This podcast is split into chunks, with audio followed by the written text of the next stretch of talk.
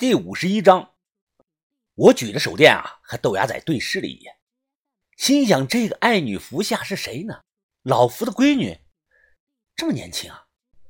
忽然间，老福手中砍树的动作停了，他慢慢的直起了腰，摸向了自己的上衣口袋。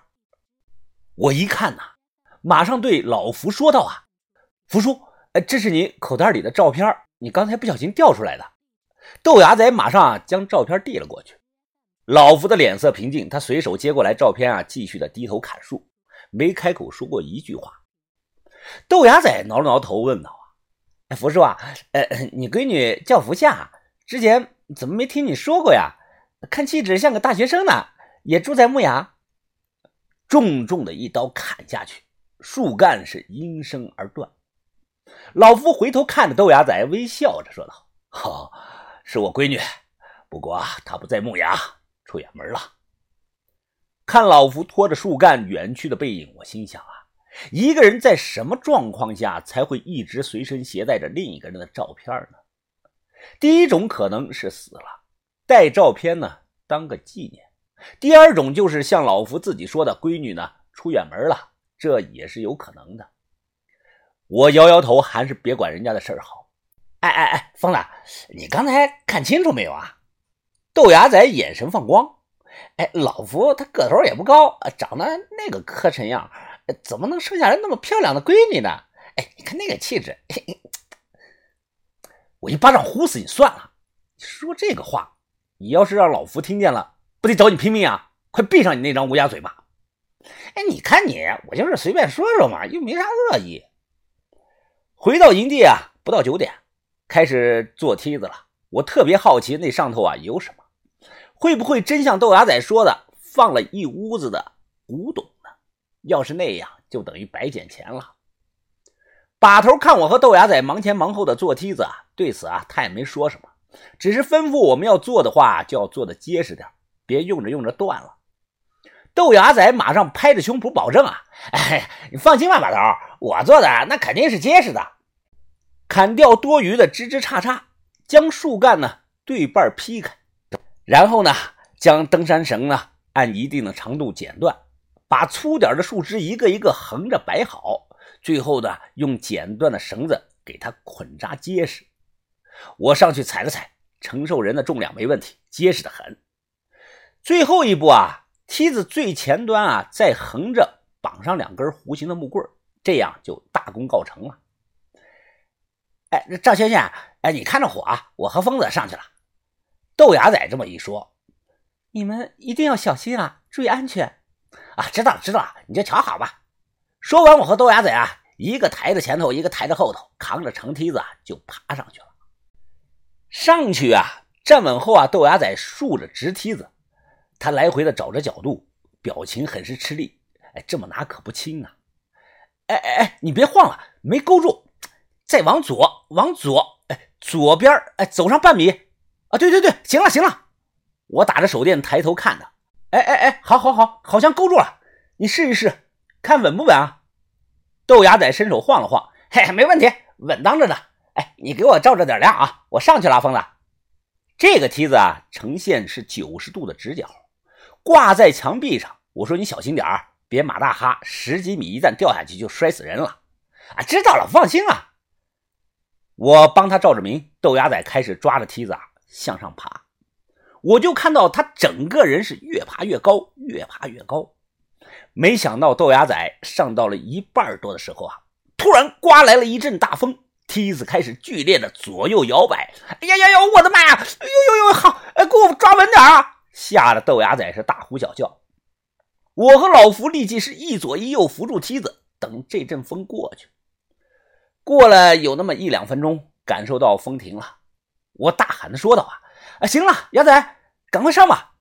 豆芽仔又开始爬，十几秒钟后啊，爬到了顶端。只见豆芽仔深呼吸了一口啊，双手一撑，翻上了平台上。看他平安的上去了，我松了一口气。哎呀，疯子，我上来了，该你了，快上来呀！我给你照着。豆芽仔打开手电啊，冲我招手：“啊，福叔，呃，那我上去看看啊，你帮我扶着点。”老福点了点头，我深呼吸了一口，我爬上了梯子。牙仔，你把手电拿开点，你照我脸上干嘛？啊，知道了，知道了。哎，我这还不是怕你看不清踩空了吗？这次我的运气好，没刮风，很快呢，爬到头了。豆芽仔一个反手将我给拽了上去。也是上来才发现啊，这个小门啊和下头那个小门啊不太一样。这个小门上啊，竟然有一些残留的门画，年代太久，加上风吹日晒啊，这些都脱彩了，很难看出来门画呀原型是什么，好像是一幅人物画吧。小木门年久失修啊，如果不是木材好，再加上刷了红漆，估计早就烂完了。豆芽仔伸手啊，慢慢的推开，吱吱，顿时发出了刺耳的摩擦声。推开门进去，我用手电一照，愣住了，怎么这么多东西啊？东西多的几乎是无法下脚啊！